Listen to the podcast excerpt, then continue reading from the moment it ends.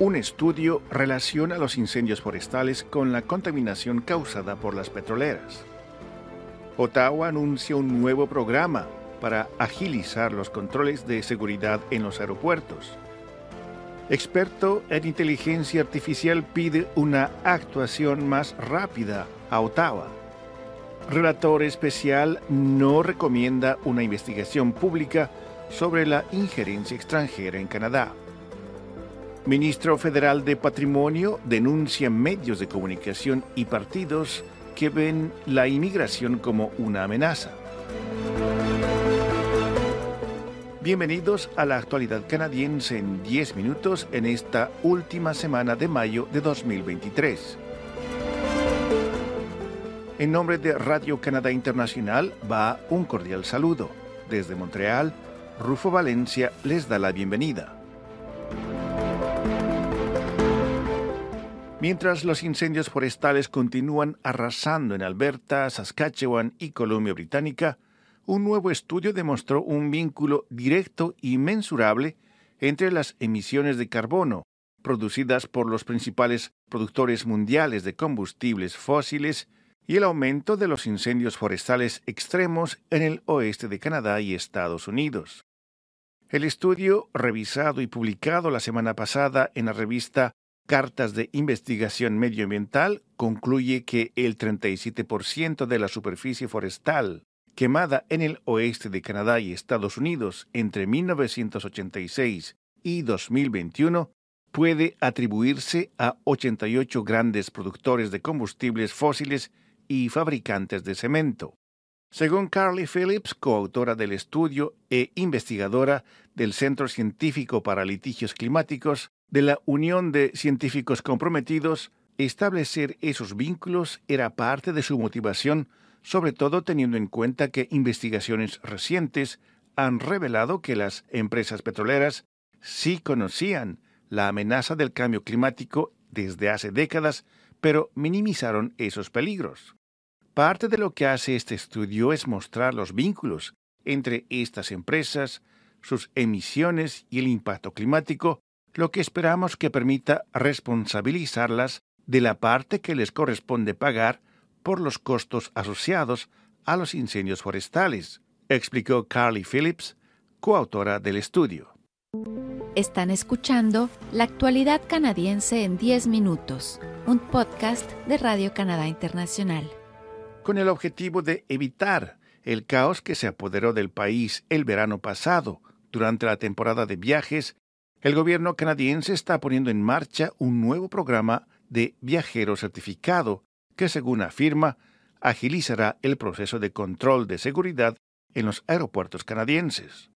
A partir del 21 de junio de este año, los pasajeros de líneas aéreas que cumplan los requisitos podrán guardar sus computadoras portátiles, aparatos electrónicos y líquidos en el equipaje de mano y podrán pasar el control de seguridad de los aeropuertos sin tener que quitarse los zapatos, el cinturón ni la chaqueta. Los cambios en las prácticas de control de seguridad de la Autoridad Canadiense de Seguridad del Transporte Aéreo se aplicarán en los aeropuertos internacionales de Toronto Pearson, Vancouver, Edmonton, Calgary, Winnipeg y en el aeropuerto de Montreal Pierre Elliott Trudeau. Joshua Bengue, experto en inteligencia artificial, afirmó que la normativa canadiense va por buen camino, pero que avanza con demasiada lentitud. El profesor de la Universidad de Montreal apoya un proyecto de ley presentado en la Cámara de los Comunes en junio que adopta un enfoque más amplio y basado en balizas para la regulación de la inteligencia artificial, pero muchos de los detalles aún no han sido resueltos. El experto en inteligencia artificial pidió a Ottawa que empiece a aplicar inmediatamente normas contra ciertas amenazas, como la falsificación de humanos, actividad que emplea robots dirigidos por la inteligencia artificial y que se hacen pasar por personas. Bengio advirtió que los sistemas de inteligencia artificial, incluidos los que incorporan herramientas conversacionales como ChatGPT, representan un riesgo existencial para la humanidad. El historiador Yuval Noah Harari, autor del libro Sapiens, una breve historia de la humanidad, considera que el ritmo y la magnitud del desarrollo de la inteligencia artificial generativa superan los avances tecnológicos de épocas anteriores. En marzo, Beggio y Harari se unieron a más de mil expertos en inteligencia artificial, quienes pidieron una pausa de seis meses en la formación de sistemas de inteligencia artificial más potentes que el GPT-4, el gran modelo lingüístico subyacente en ChatGPT de la compañía con sede en San Francisco OpenAI.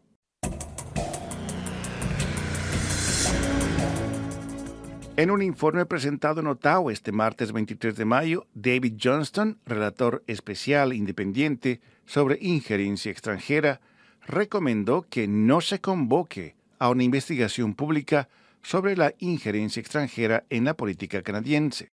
Johnston, nombrado relator especial sobre la injerencia extranjera en marzo, en respuesta al furor en las filas de la oposición política ante filtraciones de inteligencia publicadas en la prensa canadiense sobre la injerencia del gobierno chino, ha pasado los dos últimos meses revisando documentos y entrevistando a responsables de políticas. Aunque Johnston no recomienda una investigación pública, en su informe sostiene que ha detectado graves deficiencias en la forma en que se comunica y procesa la información de inteligencia desde las agencias de seguridad hasta el gobierno. Johnston dijo que continuará su trabajo como relator especial hasta octubre, llevando a cabo audiencias para encontrar la manera de solucionar esas deficiencias. Dijo que elaborará un segundo informe a finales de este año. El proceso público debe centrarse en reforzar la capacidad de Canadá para detectar, disuadir y contrarrestar la injerencia extranjera en nuestras elecciones y la amenaza que dicha injerencia representa para nuestra democracia, explicó David Johnston, añadiendo que no encontró ninguna falta ética en la forma en que el gobierno de Canadá manejó el tema de la interferencia extranjera.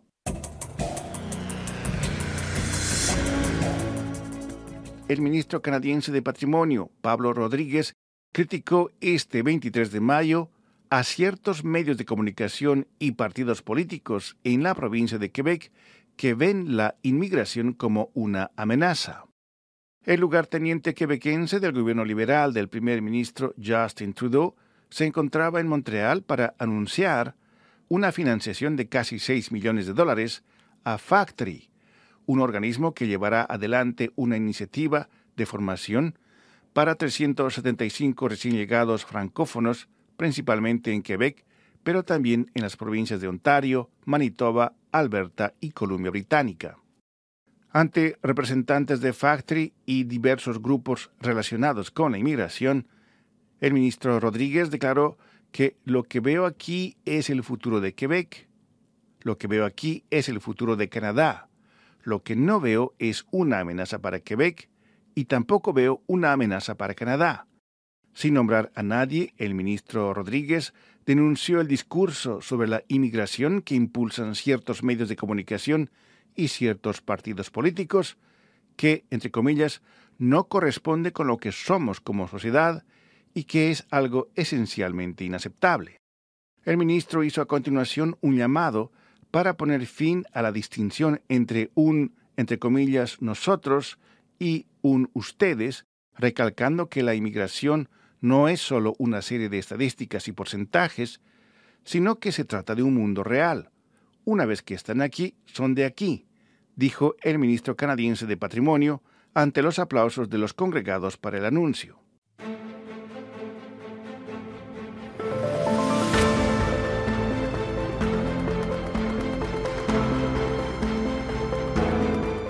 Aquí llegamos al final de la actualidad canadiense en 10 minutos, un podcast semanal de Radio Canadá Internacional.